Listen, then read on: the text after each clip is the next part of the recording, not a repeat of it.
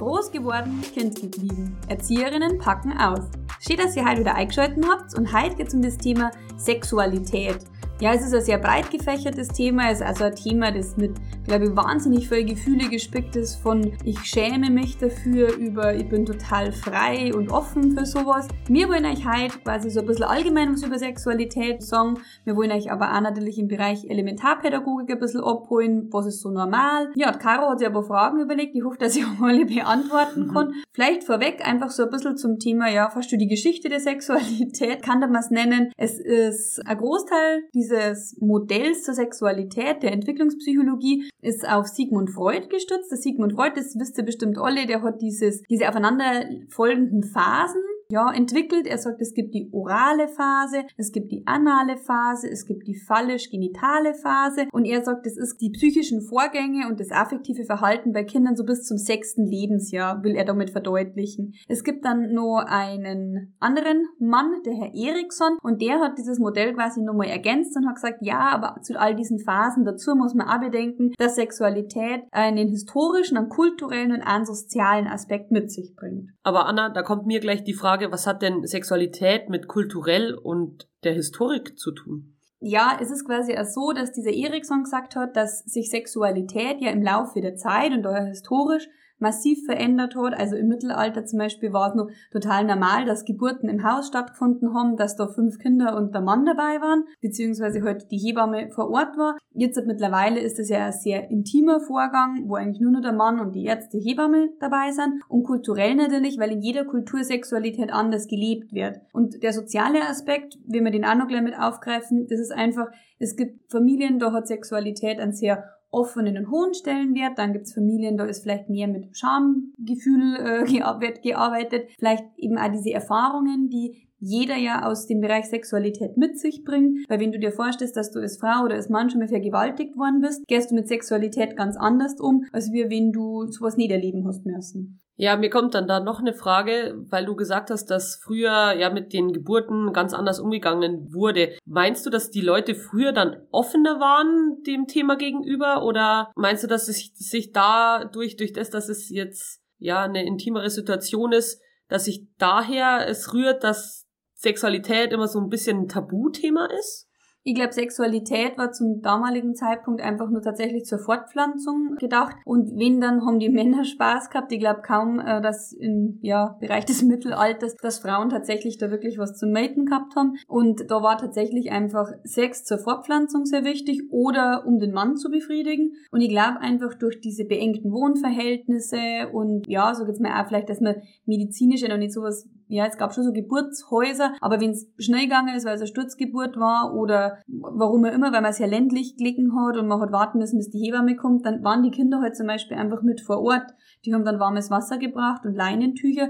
Die waren vielleicht nicht unbedingt mit in dem Raum dabei, aber sie haben durchaus alles mitgekriegt. Ja, das heißt, die Kinder hatten da schon ganz andere Erfahrungen, wie es heute ist. Was sind denn so die Aspekte der heutigen Sexualität beziehungsweise Sexualitäts Erziehung, sage ich jetzt mal, zu dem Thema? Ja, tatsächlich gibt's eher so den breiten Blick auf Sexualität und den schmalen Blick. Der Großteil der Gesellschaft hat leider eher so diesen schmalen Blick, das ist jetzt auch gar nicht abwertend gemeint, aber man sagt quasi, der schmale Blick ist so dieser genital fixierte Blick. Also Sexualität ist gleich Geschlechtsverkehr. Und dann gibt's so diesen breiteren Blick, der eigentlich, sag jetzt mal, eigentlich schon fast der schönere Blick ist, der wo quasi sagt, Sexualität ist Geschlechtsverkehr ein Teil davon aber dazu zählt auch Liebe, Nähe, Zuwendung, Berührungen. Dazu zählt zum Beispiel auch der negative Aspekt wie Vergewaltigung oder Missbrauch. Dazu kehrt Körperwahrnehmung und das Ganze, also soziale Aspekte, körperliche, biologische, emotionale Aspekte. Das ist so der breite Blick zum Thema Sexualität und heutzutage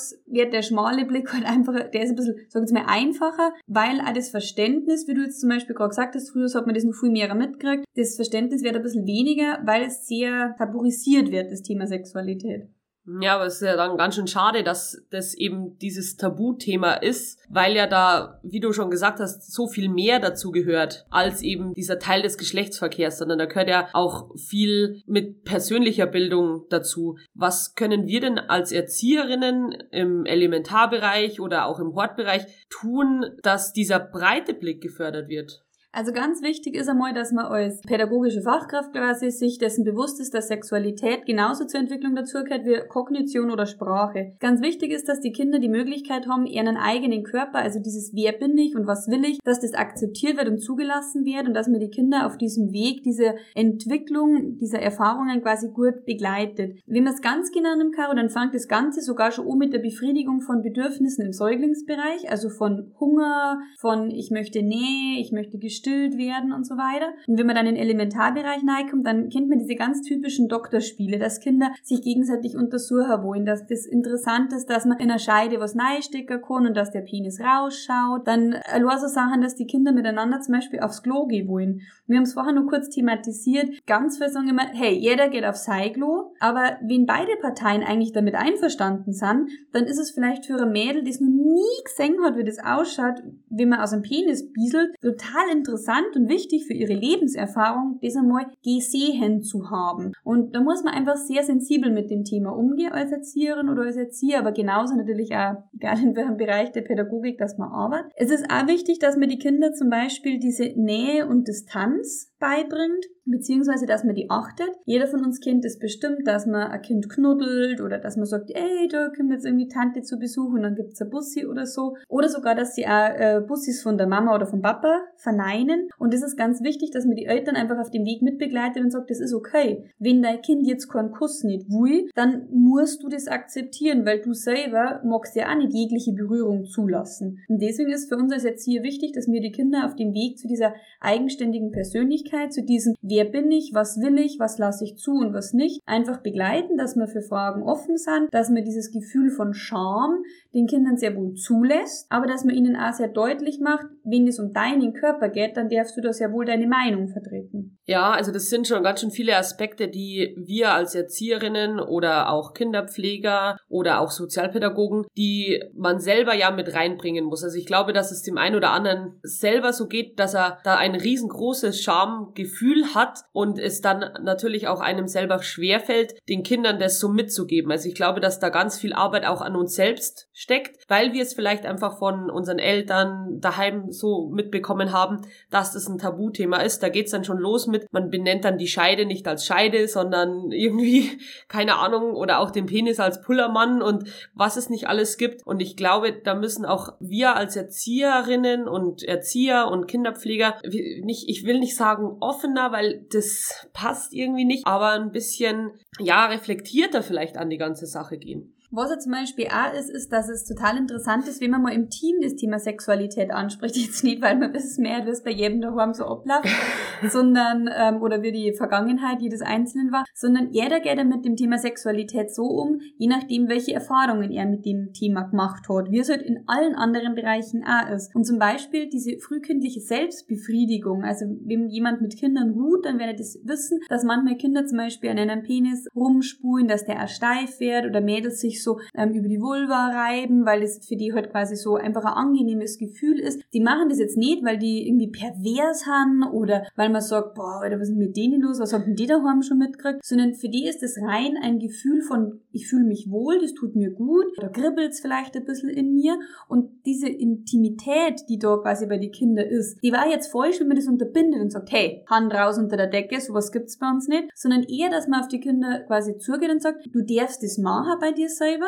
aber dass man ihnen klar macht, dass das etwas ist, das machst du mit dir selber, also dann bleibt die Decke drüber. Das ist nichts, was ich von einem anderen fordere, dass ich das sehen will oder dass ich da mitmachen will. Das ist zum Beispiel ganz, ganz wichtig, genauso wie bei diesen sexuellen Rollenspielen, dass man im Team sich klar ist, was wollen wir zulassen, wo wird es vielleicht einfach auch gefährlich, also wenn Kinder eben dann zum Beispiel Gegenstände in die Scheide einführen wollen, dann muss man das natürlich auch unterbinden, weil es einfach auch gefährlich ist, dass die sich dann verletzen können oder so. Aber im Team einfach einmal drüber zum Reden, wo ist denn vielleicht mein Schamgefühl, was sind so meine Erfahrungen zum Thema Sexualität. Man muss ja da jetzt nicht in die totale Intimsphäre eindringen, aber es ist wichtig, dass man im Team auch so einen roten Faden durchläuft, dass die Kinder wissen, was ist okay und was ist vielleicht was, das mache ich zu Hause. Ich meine, viele Erzieherinnen kennen das vielleicht, gerade die, die wo einen größeren Busen haben, dass die Kinder da gern hinlangen. Und da ist es ganz wichtig, das hat nichts mit Erfahrungswert zu tun. Da darf ich sagen, das ist mein Busen. Wenn du bei deiner Mama hinlangen darfst, ist das okay. Aber das ist ein fremder Körper in Anführungszeichen, da darfst du das nicht. Ja, es ist ja genauso wie die Kinder lernen sollen zu beschreiben oder zu sagen, wo ihre Grenzen sind. Also bei welchem, bei welchen Leuten sie es zulassen, dass sie berührt werden, dass sie, wo sie berührt werden. Und da glaube ich, wird in den Einrichtungen, ja, das so ein bisschen, ja, in einer gewissen Art und Weise ein bisschen totgeschwiegen, weil es halt eben so ein sensibles Thema ist. Und ich glaube, da muss man auch gut vorsichtig rangehen. Und ich glaube auch nur Kinder, die schon von Anfang an mitbekommen haben, hey, das ist mein Körper, ich darf das bei mir selber machen, aber bei einem anderen nicht, beziehungsweise dann nur mit Einverständnis können dann Erwachsene werden, die damit auch gut umgehen können und dann eben auch sagen können, hey, stopp, ich mag das nicht, das ist, fühlt sich nicht gut an oder das tut mir weh, je nachdem. Ja, und was zum Beispiel auch ganz wichtig ist, wir haben es vorher angesprochen, dass Sexualität zur Entwicklung einfach ganz normal dazugehört, ähm, wie eben kognitive Entwicklung, sprachliche Entwicklung und so weiter. Und ähm, es gibt sogar quasi Sexualforscher, die sagen, dass man die kognitiven Reifungsprozesse überhaupt nicht von dem des psychosexuellen Prozesses trennen kann, weil es gehört einfach Wissen dazu, auch zum Beispiel dieser sprachliche Umgang, den ich erlernen muss, wie zu jedem Thema gehört einfach Sexualität auch dazu, um begrifflich Begrifflichkeiten einfach entsprechend richtig zu nutzen, damit ich quasi ein Vokabular mir aufbaue zum Thema Sexualität. Und da ist zum Beispiel so, dass das bestimmt jeder schon mal erlebt hat, dass so, äh, keine Ahnung, Zweitklässler kommt dann auf die zu und sagt, Alter, das ist voll die Fotze. Oder ähm, irgendwie, keine Ahnung, wo du dir dann denkst, boah, was sind denn das für derbe Begrifflichkeiten? Schwanzlutscher oder ähnliches. Ja, Hurensohn zum Beispiel ist bei uns auch ein ganz großes Wort, was definitiv ja da auch mit reinspielt. Ja, und, und was ja Kinder damit jetzt halt meist nicht erreichen wollen, ist, dass sie dich irgendwie persönlich kränken oder ähnliches. Also ab einem bestimmten Alter, wo die Kinder sehr wohl wissen, was sie sagen, ist das schon so. Aber ich sage jetzt mal so Elementarbereich erste, zweite Klasse und von der Entwicklung her vielleicht auch der ein oder andere dritt, viertklässler noch. Aber sie nehmen diese derben Begriffe eigentlich her, weil sie auf eine Reaktion von uns warten. Wird der da aggressiv, wenn ich das sag? Ist es dem peinlich, wenn ich das sag? Findet er das lustig, wenn ich das sag? Oder reagiert er vielleicht ganz neutral und sagt, was ist denn eigentlich ein Hurensohn? Also, wenn man oft mit so einer gewissen, sag jetzt mal, sachlich nüchternen Art darauf reagiert, dann verliert dieses Wort Hurensohn auf einmal an Bedeutung und an Wichtigkeit, weil es eben nie die Reaktion heraufbeschwört, die sich das Kind vielleicht erdacht hat. Also ich muss sagen, ich, durch das, dass ich jetzt ja im Hort bin und vor allem mit den Größeren zusammen bin, äh, mit den Dritt-Viertklässlern, habe ich jetzt schon erlebt, dass dieses Wort Hurensohn tatsächlich in letzter Zeit sehr oft benutzt wird für jegliche Menschen, die irgendwie was nicht so machen, wie man sich, also, oder wie sie sich das vorstellen. Sie wissen, dass es was ist, was man eigentlich nicht sagt, dass es eigentlich eine Beleidigung ist, aber wirklich wissen, was dahinter steckt, tun sie nicht, sondern sie sagen das halt, weil sie das gehört haben und irgendjemand äh, dann total, wie du schon sagst, beleidigt reagiert hat oder aggressiv reagiert hat und nur deshalb wissen sie, dass es eine Beleidigung ist und nicht, was eigentlich wirklich dahinter steckt. Ja. Sexualität ist ja dann quasi, wie man jetzt sagt, dass man hat so im Säuglingsbereich quasi anfangen, das fangen eben orale Phase, alles in den Mund nehmen, alles mit dem Körper wahrnehmen. Dann der Elementarbereich, wo das immer interessanter wird, auch, oh, Frauen haben einen Busen, Männer haben einen Penis und so weiter. Ist auch ganz interessant, zum Beispiel letztes Mal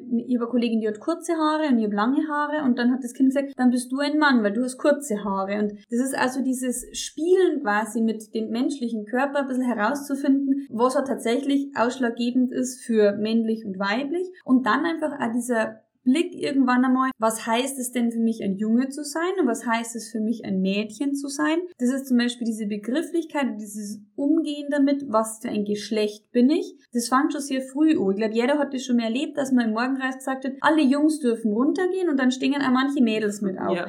Und da merkst du einfach, die haben nicht die Begrifflichkeit oder dieses, oder dieses Wissen, in dem wir wirklich wissen, bin ich Mädchen oder bin ich Junge, es ist auch noch völlig egal in dem Fall. Und ähm, irgendwann kommt dann dieses Gefühl und irgendwann kommt aber vielleicht auch so dieses Gefühl und ich habe da so einen ähm, Sexualforscher eben auf YouTube mir ein Video geschaut, der dann gesagt hat, jeder Mensch hat, ob jetzt bewusst oder unbewusst, sich schon mal zum gleichen Geschlecht hingezogen gefühlt. Das ist ein ganz normaler Prozess. Bei dem einen ist es quasi dann sehr ausgeprägt. Also der ist dann zum Beispiel bisexuell und sagt, also ihm, mir geht es tatsächlich nicht um das Geschlecht an sich, sondern um den Menschen an sich. Und jemand anders sagt vielleicht, ja, ich kann Männer schon akzeptieren, aber ich liebe mehr zu den weiblichen Körper oder eben andersrum. Und viele schämen sich dafür zum Song, keine Ahnung, mit 14, 15 vielleicht einmal, boah, die hat mir echt, die hat mich total angesprochen. Ich habe der ihren Busen gesehen und habe mir gedacht, uh, das macht irgendwas mit mir. Und diese Scham sollte man den Kindern eigentlich nehmen, denn Sexualität hat auch ganz früh damit zum Tor zu entdecken,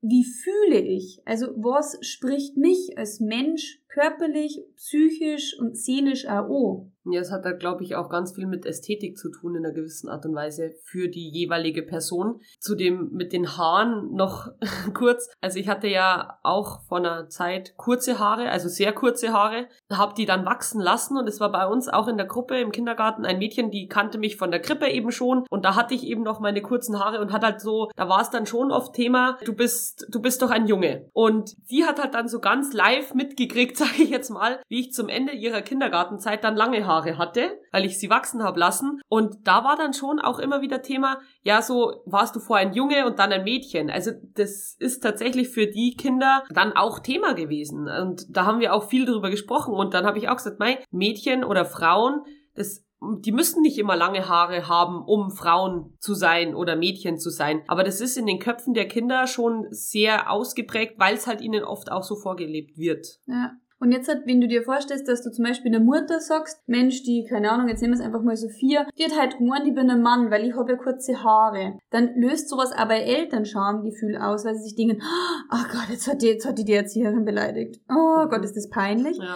Und das ist natürlich jetzt, sag jetzt mal, nur ein harmloser Bereich der Sexualität, aber wenn es in intimere Bereiche geht, wie zum Beispiel, dass Kinder Rollenspiele gemacht haben. Und es ist tatsächlich so gewesen, dass das eine Kind dem anderen Kind irgendwie im Popo oder in die Scheide was neigesteckt hat oder dass sie am Penis angezogen haben oder ähnliches. Und man muss das die Eltern berichten, weil die Kinder das natürlich auch zu Hause erzählen, deswegen ist das auch ganz wichtig, genauso wie ich sagen kann, das war halt ein hunderteiliges Puzzle geschafft, kann ich auch sagen, die haben halt sich gegenseitig untersucht, wir waren mit dabei, wir haben das Ganze begleitet, was sehr, sehr wichtig ist. Wir wollten es eigentlich nur sagen, falls die Kinder was erzählen. Viele Eltern Eltern brauchen dabei eine sehr intensive Begleitung, mhm. weil für die ist es sehr ja, schamberührt, ist es sehr erschreckend, dass Kinder sowas machen. Und die Angst, wenn die kommen, Eltern durchaus nimmer und sagen das ganz im Gegenteil. Also, dass dein Kind ein anderes Kind entdecken will, dass es sich selber entdecken will, das ist schön, das ist gesund, das kehrt da einfach mit dazu. Ihr braucht sich da keine Gedanken machen. Es ist zum Beispiel, glaube ich, auch für viele Eltern, wenn man mal sowas wie eine Art, weiß ich nicht, PowerPoint-Präsentation zum Thema Sexualität macht oder auch Bücher anbietet dazu, und äh, so abschließend zum Thema Sexualität und Eltern. Es ist natürlich nicht von jedem zu ein, ein Muss, aber Kinder wollen sehr wohl mit euch aufs Klo gehen.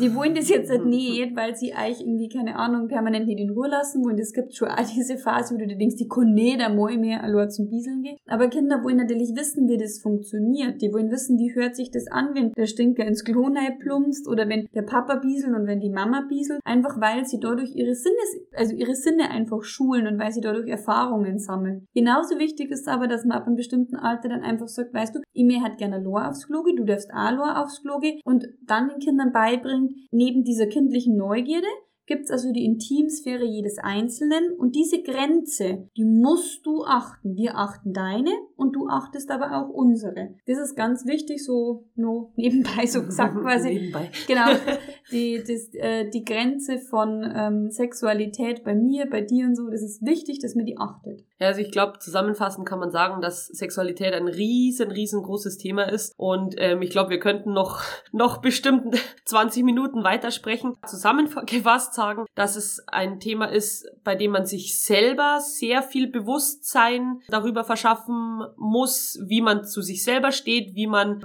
welche Erfahrungen man selbst gemacht hat und vielleicht den ein oder anderen, ja, wie soll ich sagen, vielleicht auch mal, ja, über den eigenen Schatten springen, um den Kindern einfach zu vermitteln, das ist vollkommen in Ordnung, wenn du dich entdecken möchtest, wenn du das andere Geschlecht entdecken möchtest und auch viel Elternbegleitung, was auch ganz wichtig ist, weil es halt sehr, ja, ein sehr, sehr großes Tabu Tabuthema irgendwie immer noch ist, wobei ich das Gefühl habe, dass da in der letzten Zeit sehr viel Bewegung ähm, ist und ich glaube, dass wenn wir den Kindern vermitteln, dass es in Ordnung ist, wie sie sind, dass sie diese, dass sie ihren Körper selber erforschen möchten, dann können wir ihnen, oder das ist das Beste, was wir ihnen mitgeben können, damit sie später als Erwachsene da auch selber gut damit umgehen können und ein gesundes Selbstbewusstsein entwickeln können.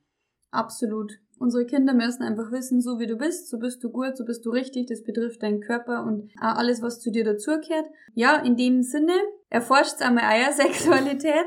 Äh, ihr müsst uns da natürlich keine Rückmeldung dazu geben, aber es ist wahnsinnig interessant, sich auch zum Thema Sexualität im Erwachsenenalter ein bisschen zu informieren. Wir haben beim Recherchieren also ein bisschen das Thema Sex in Partnerschaften uns angeschaut gehabt. Vielleicht ist das irgendwann auch mal ein Thema, das wir aufgreifen können. Und ähm, ja, dann sag ich danke fürs Zuhören. Ich hoffe, es hat euch gefallen und dann bis zum nächsten Mal. Viert euch! Wir würden uns natürlich freuen, wenn ihr uns auf Instagram folgt, auf Facebook folgt, wenn ihr uns Kommentare da lasst, wenn ihr uns eine 5 Sterne-Bewertung da lasst auf iTunes. Wir würden uns wahnsinnig freuen, wenn ihr euch, wenn ihr uns weiterempfehlt und für euch.